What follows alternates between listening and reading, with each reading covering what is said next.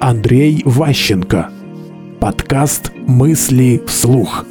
Третий сезон. Письменные парадоксы.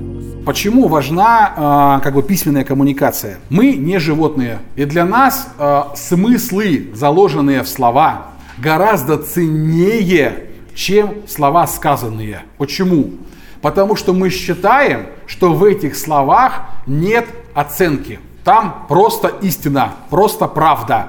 И это безопасно. Это более простая форма коммуникации. Любой другой человек, у него есть интересы. Он что-то от нас хочет.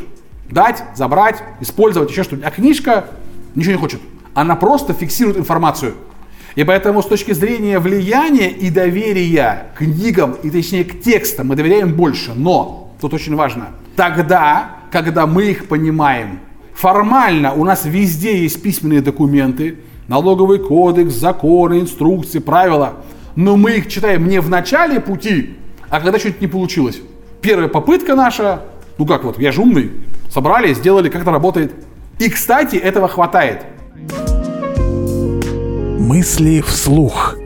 Слушайте новые выпуски и ищите аудиокниги Андрея Ващенко на Литресе.